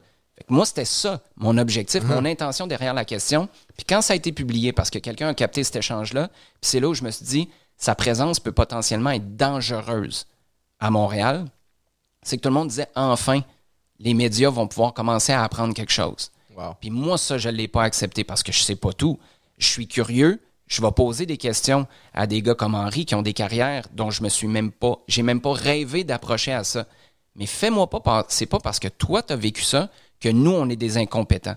Puis même à l'intérieur du club, on laissait sous-entendre que on posait des questions qui, qui étaient peut-être pas à la hauteur. C'était pas ça. Henri, quand ça y tentait, puis il se représentait lui-même, il était extraordinaire. Quand tu posais des questions sur son équipe et son coaching, t'avais rien. Mais nous, on nous laissait croire que c'était à cause des questions qui étaient posées. Quand il est rentré en Angleterre, juste pour finir là-dessus, il est allé à Sky Sports parce qu'il est un panéliste, panéliste hallucinant. Il est tellement bon, il est super divertissant, il est intéressant. Puis il a dit, ben, tu sais, moi, quand j'étais à Montréal, tu es là, à chaud, il faut que tu répondes aux questions. Euh, tu sais que tu as les joueurs qui sont sur Twitter, dans le vestiaire, qui attendent de voir c'est quoi exactement que tu vas dire sur eux, sur ton équipe, sur ta gestion. Puis il dit, puis là, tu as quelqu'un qui te dit, puis tu sais que tu as fait une erreur. Ça, c'est lui qui dit ça. Puis il y a quelqu'un qui te dit, euh, ouais, pourquoi tu as joué à trois défenseurs au lieu de quatre? Fait qu'au final, il est en train de dire, c'est parce que vous étiez trop sur le clou avec vos questions que moi, des fois, je, je revirais de bord, puis il dit, faut que tu gères ta façon de, de, de- de- de répondre parce que sinon, ça devient un jab. Bref, pour toutes ces raisons-là, moi, ça a été un climat qui m'a vraiment pas plu, puis ça a été contre-productif, à mon sens, d'un point de vue média. Ça, quelle était son, euh, sa relation avec les joueurs? Aucune idée. Aucune idée. Aucune idée. Puis c'est ça qui m'intrigue. Moi, on a eu très peu de commentaires sur. Tout le monde nous a dit. un nouveau coach quand même à ce moment-là. Tu as Ouais. beau avoir une carrière extraordinaire. Tu le sais comme moi, c'est pas tous les grands joueurs qui deviennent des bons entraîneurs. Il y a un volet, être capable de communiquer l'information, être Mhm. capable de partager les, les stratégies, le volet pédagogue. Tu sais, on le sait, on en a parlé un petit peu plus tôt. C'est c'est pas parce que tu n'entraînes pas des enfants que tu n'as pas besoin non plus de, de- le faire. Il doit y avoir aussi un volet qui est difficile parce que dans la MLS, tu as des joueurs qui sont le top tier, qui sont écœurants, qui ont des gros salaires. Puis tu as aussi des joueurs qui sont pas au même piédestal, au même niveau de compréhension de la game aussi. Fait qu'il faut que tu enseignes peut-être à deux niveaux. Ben, juste année, pour donner. Parce que s'il y a des gens qui nous écoutent et qui disent le soccer, moi je le suis pas trop, tu peux comprendre que dans le même vestiaire, tu as un gars qui fait 3 millions, puis un autre qui en fait 66 000. Ouais, c'est ça. C'est ça la MLS. C'est la folie. Là. Puis je veux pas dire que leurs performances sont un paf- parfait reflet de ça, mais tu comprends qu'il y a un gap Il y a une entre les deux. disparité incroyable.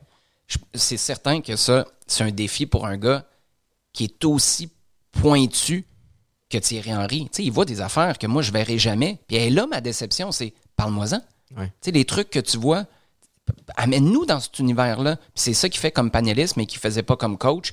Puis c'est un peu ce qui m'intrigue. À son départ, tout le monde a compris, puis c'était tout à fait légitime qu'il s'en aille. Ça faisait un an qu'il n'avait pas vu sa famille. Là, tu rembarquais pour une autre année où tu étais, après avoir été au New Jersey en 2020, tu étais en Floride pendant des mois et des mois au début de l'année 2021. Il a voulu rentrer à la maison. C'est tout à fait correct. Il y a pas, moi, j'ai pas entendu beaucoup de commentaires sur ben, on va perdre tel aspect euh, en termes de coaching. C'était juste, ben, c'était extraordinaire de côtoyer un gars comme ça. On a essayé d'être des éponges. Mais sur le coaching, j'ai pas beaucoup d'infos là-dessus. Il y a. euh, tu sais, je, je veux- peut-être clore le dossier, nouveau logo aussi, nouveau branding, puis, puis euh, on, est, on, on saute du coq à l'âne, mais euh, comment est la relation de- du club avec ses anciens? Tu sais, parce que je sais, puis toute la façon que tu me l'as expliqué, c'est la première fois que je l'entends de cette façon-là, le, le- le titre Impact, qui était l'objectif d'avoir l'impact dans la communauté, le changement, de besoin d'une coupure, tout ça fait du sens. Le logo, on va s'y habituer, puis effectivement, sur du merch, ça paraît bien. Euh, je comprends Club de foot Montréal, ça fait plus soccer international.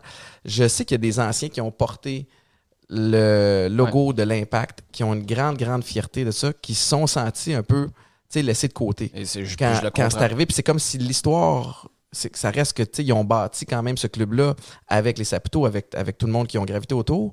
C'est comme si on dit, ben merci, bonsoir, on a Ouais. sais, mais we'll take it from here. Mhm.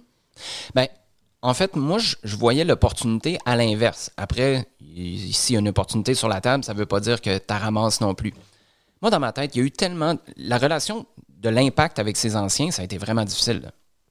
Tu essaies de faire un événement, tu as une blacklist qui est quand même assez longue. Peut-être que ça a changé cette année, mais tu as beaucoup de gars qui, comme par hasard, se retrouveront jamais aux événements.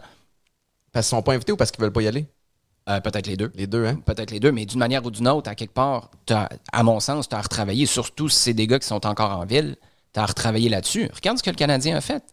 À partir du moment où ils ont commencé à, à rebâtir les ponts avec les Guy Lafleur, faire le salon des anciens, c'est- intentionnel, ça, parce que tu dis, hey, comme organisation, on a peut-être échappé une coupe de ballon. Peut-être que toi, tu as l'ego à mauvaise place aussi. On peut-tu juste se rencontrer dans le milieu? Puis ça va être pour le bien de tout le monde, toi, moi, puis l'image que ça va projeter aussi ce que je voyais comme opportunité, c'est que si tu te recentres sur Montréal, ben, tu peux recommencer à embrasser tous ceux qui ont contribué au soccer à Montréal, à Claude Robillard, les Ouais. matchs. Moi, je partais de Québec, j'allais voir Paulinho, qui est un Brésilien avec le pire molette de l'histoire des molettes. C'était hallucinant. Un Brésilien qui est débarqué ici, qui a, à, sa- à son premier entraînement, il voyait des gars prendre des coups francs. Et il dit, OK, donnez-moi un ballon. Il était nu-pied. Il frappe des coups francs. Hey, écoute, top net, Ah des ouais. affaires de fou. Mais ça, c'est des histoires qui méritent d'être racontées aujourd'hui. Mhm. Puis je pense qu'on le fait pas assez. Maintenant que ça s'appelle Montréal, tu peux même ramener des gars qui ont été importants pour le Manic, Ouais. des gens qui ont été importants juste dans la communauté soccer at large Mhm. à Montréal. Puis c'est là, peut-être que ça s'en vient, mais c'est là où je trouve qu'on n'a peut-être pas embrayé assez rapidement parce que ces anciens-là, il faut que tu les ramènes dans le giron. C'est clair parce que c'est tes ambassadeurs. Puis en ce moment, quand tu regardes dans le soccer amateur, tu les as pas raccrochés, ces ambassadeurs-là, qui se sont trop souvent. ton, ton marché, là, ton- euh, partout au Québec, ils se sont souvent sentis un peu délaissés. Tu as raison, tu sais, au, au niveau du Canadien de Montréal, l'histoire est tellement riche et on continue de, de véhiculer ces, ces messages-là, de repasser, Mhm. de, de remettre en valeur les, les anciens, les grands moments. Puis ce qui fait en sorte qu'on on- ça crée un wow factor pour ce qu'on vit Ah ouais? maintenant. Puis des fois, quand sur la glace, pas dernièrement, là, mais il n'y a pas grand-chose. Ouais, quelque part, La dernière année était le fun, mais, flambeau- mais puis effectivement, le flambeau, c'était pas mal la seule chose à laquelle tu pouvais te rattraper. Là. il y, a eu des, il y a eu des années creuses euh, pas mal. Je veux, je veux te poser une autre question aussi. Puis, euh, tu sais, je, je me suis questionné par rapport, bon, on- l'ascension de la MLS depuis quelques années, Ouais. euh, la croissance de cette ligue-là est vraiment impressionnante. Flashback à il y a trois ans, je me retrouve dans un, un- un groupe. On essayait de faire l'acquisition des Alouettes à ce moment-là. Puis euh, on a plongé dans tout le portrait sportif euh, montréalais, canadien en fait. Puis, puis après ça, on a plongé dans celui montréalais. Puis on regardait euh, MLSC, Maple Leaf Sports and Mhm. Entertainment à- à- en Ontario, à Toronto, qui ont le, le- le- le club de soccer, qui ont le- les Argonauts, qui ont les Maple Leafs. Oui, Puis, oui, à où tu t'en vas? oui. Fait que, oui, hein? Oui. Bon. Sont-ils à vendre? Ça être ça. À Ah, vendre, ne, je, euh, à vendre, je sais pas. Il y a de l'ouverture pour des partenaires. Moi, je le vois d'un très bon œil. Ouais. Euh, Puis encore là, tu sais. C'est encore la famille Saputo qui est propriétaire. Puis je vais, je vais- je vais juste le dire plus clairement parce que je sais que tout le monde s'est compris, mais Ouais. la rumeur était que euh, les Saputo seraient ouverts à, à vendre l'équipe. le coût d'acquisition il y a plusieurs années Mhm. versus la valeur aujourd'hui. Et c'est exponentiel à quel point ça, Ouais. ça, ça a grandi.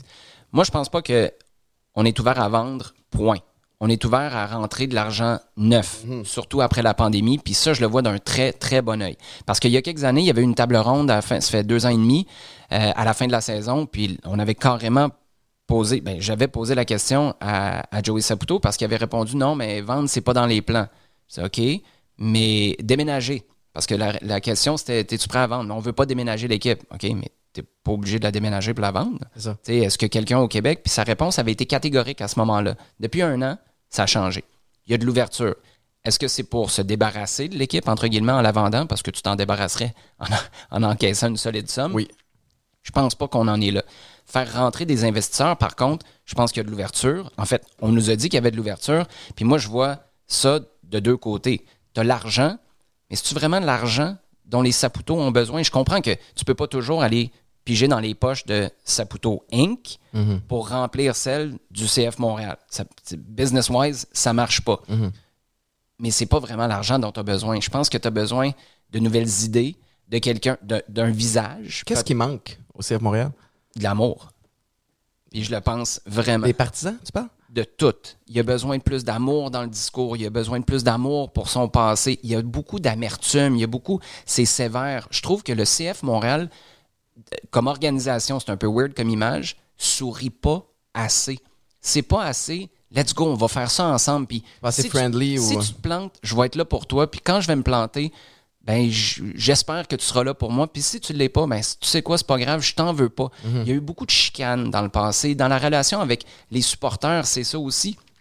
C'est très, c'est c'est antagoniste. Puis je trouve que pour faire passer le message du rebrand, c'est exactement ça. Moi, le, le fond de l'opération, j'y crois.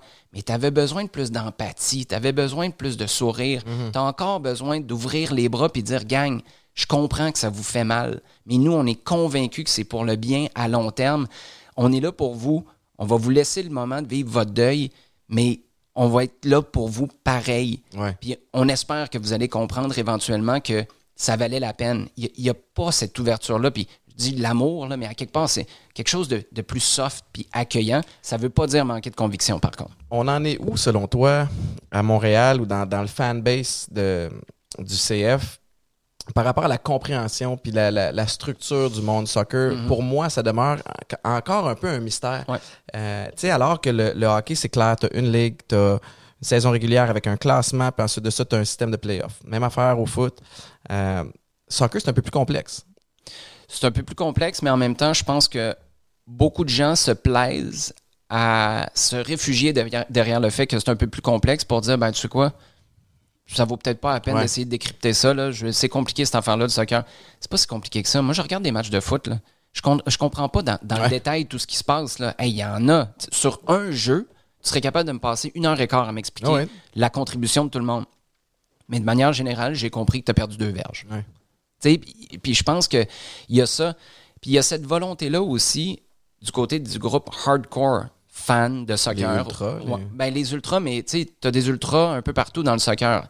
Moi, j'ai des gens qui m'ont déjà dit ben, fais pas d'allusion à l'univers du hockey quand tu parles de soccer. Moi, ma job, là, c'est pas de préserver.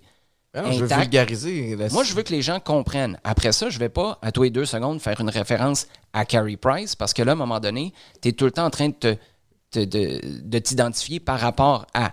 Moi, je suis une entité standalone. Je suis Olivier Brett. Je couvre un sport qui est standalone, mais qui existe dans un plus gros écosystème. Mais je pense qu'on on passe trop de temps à essayer justement d'expliquer puis de convaincre plutôt de juste dire Hey, débarque au stade Saputo. Là. Ce que tu as à comprendre, c'est un gros match. C'est la Ligue des champions. C'est big. C'est Ouais. contre d'autres ligues. Viens. Ouais, mais attends, le, le tiebreaker, c'est quoi? Arrête de te casser la tête. Viens juste, viens profiter du moment. Viens, faire le ma- viens voir le match. Puis cette année, là, c'est l'équipe la plus divertissante que j'ai vue depuis des années. T'as pas besoin d'un post-doc en physique nucléaire du soccer pour savoir que tu as vécu quelque chose au stade Saputo. Ouais. Puis cette année, ben, c'est ça le constat. Le stade, euh, écoute, l'ambiance a l'air. Peux-tu croire que je suis jamais allé? La, la dernière fois que j'ai sérieux? vu, la dernière fois que j'ai vu un match. À Claude euh? C'était à Claude Robillard. Euh, écoute, dans les Je années pensais que t'allais 90. me dire à Rochester, j'étais allé Non, voir non. contre les Rhinos. ça, ça, ça, ça aurait été niché en tabarouette. Non, non, pas en tout. Mais euh, l'ambiance a l'air survoltée. Ouais. Le, le stade, euh, il est beau, mais j'entends dire qu'il est déjà désuet comparativement au reste de la ligue. Ouais, mais ça, je, je reviens. Regarde. Je te disais amour tantôt là, pour le club, gratitude aussi. Ce stade-là, là, moi, je, je vais en Angleterre. J'ai vu peut-être 50, 60 matchs en Angleterre. Il y a des stades qui sont tout croches. Mhm. Mais c'est le monde qui le remplisse. Ouais, c'est ça. ce stade-là qui font que c'est extraordinaire. Y a-tu des trucs que tu peux changer? Est-ce que le toit pourrait être un peu plus long? Parce que quand il pleut, ça, ça a été un des défauts. Dans le temps, on faisait le marketing en fonction de la météo. OK? Mais quand il pleut, on fait quoi? Mhm. On reste chez nous. J'ai toujours trouvé que ça, c'était un, un angle qui était, qui était moins bon. Le toit n'est pas super long. Il y a plein de petits trucs comme ça, mais je trouve qu'on se focalise justement sur ouais, c'est désuet, euh, c'est un peu trop loin. Même Joey Saputo, il y a quelques années, avait dit ben, c'est vrai que c'est un peu loin du centre-ville. Hey, moi, je fais de- deux heures et demie de char avec mes parents pour partir de Limoilou à Québec pour aller Ah au centre Claude Robillard. Stade Saputo, là. Au centre Claude Robillard. Pourquoi? Parce qu'il y avait quelque chose que j'avais pas chez nous ou que j'avais pas devant ma télé. Je pense qu'il faut se concentrer là-dessus davantage. Est-ce qu'il y a des, des trucs qu'il faut améliorer au stade? Oui. Y a-t-il des trucs qui ont été moins bien pensés? Quand on a construit le stade? 100 je te le confirme. Les toilettes, le toit. À un moment donné, c'est ça le stade que tu as. Embrasse-le, aie de la gratitude pour le fait qu'on en a une franchise, franchise en ce moment. Puis si c'était en 2021 que Montréal voulait attirer une franchise ici, on les aurait pas, les moyens. On est rentré au bon moment, puis je pense que ça, on le perd de vue. Il y a euh, plein de belles choses qui s'en viennent pour la suite dans le monde du soccer. Euh, tu vas avoir une compétition canadienne aussi. Euh, y a-tu une équipe montréalaise qui s'en vient, outre que le. Tu veux dire la Canadian Premier League? La- exact. ben, on- moi, je- moi, j'espère que. Désolé pour les gens qui nous écoutent à Montréal, qui souhaitent une équipe ici d'abord et avant tout. C'est une jeune ligue, c'est sa troisième saison au Canada. Moi, j'espère que c'est à Québec, dans la ville de Québec. Ouais. C'est le marché parfait pour une équipe comme celle-là. Tu sais, Québec, c'est très tourné vers sa propriété. Je comprends qu'il y a plein de gens maintenant, depuis le départ des Nordiques, qui se sont tournés vers le Canadien. On le comprend. Ça, c'est dans une autre stratosphère, le- la Ligue nationale. Mais tu as les capitales. Tu as les remparts. T'as le rouge et or. Exactement. Tu puis moi, je l'ai vécu. C'est un attachement au monde de chez vous. C'est pas juste des gars de chez vous, mais ça t'appartient à quelque part. Puis c'est à ton échelle, puis je pense que les gens en sont fiers de ça. La CPL, ce serait parfait. Un stade de 5, 6, 7 000 personnes. C'est prévu quand, là, cette, euh, cette ligue-là? Mais je- cette ligue-là, c'est la- on est à la troisième saison. Là. Ça roule déjà, mais il n'y a pas d'équipe au, au- Mais je sais au qu'on Québec. parlait d'équipe québécoise, tu sais. je me- Ben, j- L'objectif, à mon sens, était de vraiment faire bouger ces dossiers-là en 2020. La pandémie. euh, Exactement. Puis là, tout le monde s'est mis sur les breaks un peu. Qu'est-ce qui, euh, selon toi, selon ton analyse, là, qu'est-ce qui s'en vient euh, pour la suite pour le CF Montréal? Ah, le CF Montréal, moi, je pense que t'as, ben, la suite, t'as à court terme. Moi, je pense que c'est faire les séries. Si tu t'y rends, t'as quelque chose pour embêter pas mal, euh, pas mal toutes les équipes, même si tu ne seras pas favori. Là, ce qui est excitant, c'est que, à mon sens, tu es là où tu devais être en juillet 2022. Puis je parle d'un point de vue là, sportif, construire ton équipe. Fait que j'espère qu'à l'hiver, tu vas chercher un attaquant. On n'ira pas chercher un Drogba, mais un attaquant, un jeune, que ce soit en Europe, euh, peut-être aux États-Unis ou en Amérique du Sud, qui va être capable d'être ton tipping point, là, ton point de bascule, parce que cette équipe-là a vraiment un groupe excitant qui va vers l'avant, mais quand tu arrives devant le but, il te manque quelque chose. Pour Je pense que finir c'est- la- Exactement, c'est le prochain objectif. Coach Nancy, fais-tu la job? Moi, j'aime beaucoup. Euh, tu sais, euh, carte sur table, là, moi, j'ai un billet, j'ai travaillé avec lui à l'académie à, à l'époque, mais c'est l'antithèse de Thierry Henry dans sa relation avec les médias. Ouais. Je pense qu'il peut beaucoup aider à ce niveau-là. Puis il a mis l'équipe la plus divertissante sur le terrain. Tu sais, Georges Larac est notre. euh, ça, c'est un monde parallèle d'ailleurs. Euh, au 91-9 Sport, quand on décrit les matchs du Stade Saputo, notre sideline reporter, c'est Georges. Imagine. C'est une des meilleures décisions qu'on a prises. Ah ouais? Ouais, son enthousiasme est hallucinant. Ouais. Georges avait des billets de saison depuis des années au, au Stade Saputo. Puis à chaque fois qu'on va à lui aux lignes de côté, il nous répète toujours la même chose. Wilfred Nancy est en train de crier après ses joueurs d'aller vers l'avant, d'attaquer, de prendre des risques. Mais quand tu entends ça, là, même moi, comme broadcaster, comme, comme descripteur, je me dis Hey, OK, c'est excitant. Là. Il n'a pas jeté la serviette puis il se dit un match nul, ça va être correct. Ouais. Mais quand tu es les joueurs, tu sais c'est quoi, tu as un message comme ça, puis tu fais des, des, des, des moves, tu rentres des attaquants, tu rentres des joueurs offensifs, tu te dis OK, on a l'autorisation d'y aller. Là. Ouais. On joue pas pour pas De perdre, on joue prendre pour des risques, de... puis dans les estrades, ça se traduit aussi. Ouais. Les gens font Je vais pas m'en aller. Au stade Saputo, des fois, tu as de la difficulté à sortir avec le stationnement. Mais ces gens-là vont pas se dire Ouais, sont où mes clés de charge, chérie? Là, Je pense qu'on on devrait peut-être y Ah aller non, ils avant vont de rester dans le stade. Ben oui, puis d'ailleurs, au cours des dernières semaines, il y en a eu des matchs qui se sont décidés à, à 10 minutes après les 90 minutes réglementaires. Mais ça, c'est parce que tu as un produit excitant sur le terrain. C'est pas juste Wilfred Nancy, mais il en est en grande partie responsable. J'ai beaucoup aimé aussi qu'on qu'on promouvoit à l'interne. Ah Tu Après le départ de, de Thierry Henry. Puis ça, je trouve que c'est souvent un gage d'une- organisation qui s'en va à bonne place. Quand tu es capable de prendre. Il y a quelque chose de valorisant aussi, Ouais. et pour tes joueurs et pour tes entraîneurs adjoints, de te dire il y a une possibilité de monter. Ben, il y a ça, puis, tu sais, tout à l'heure, tu parlais de, de coach ou de boss qui sont capables de te dire les choses en face, mais, mais aussi de sentir le timing de leurs interventions. Wilfred Nancy, il est débarqué, il y avait un contrat d'un an seulement. Pas beaucoup, là. T'arrives, temps de pandémie, l'année passée, ça a été difficile, Thierry Henry s'en va, t'as un recrutement. Tu sais, c'est un peu un cadeau empoisonné, puis son contrat avait une extension automatique, une prolongation pour 2022 s'il faisait les séries, et une possibilité de prolongation en fonction de la progression de l'équipe. La progression de l'équipe, tu signerais-tu un contrat basé sur ta progression comme Étienne Boulay? ben, ben, oui, si tu as confiance en toi, Ouais, mais ouais. tu sais que tu n'as pas le contrôle Ben là-dessus. C'est au mois de mai. Tu aurais pu attendre au mois d'octobre. C'est au mois de mai, après deux défaites, que le directeur sportif choisit de le confirmer pour l'année d'après. Sais, Un beau gage de confiance. Exactement. Puis ça, c'est, c'est pas juste un résultat. là. Quand tu rentres à la maison, Wilfrid, puis tu parles avec ta femme, il faut pas qu'après une défaite, tu aies peur de te faire sacrer dehors. Puis qu'après une victoire, tu te dises Ah, ça y est, mon contrat s'en vient. Je fonctionne pas comme ça.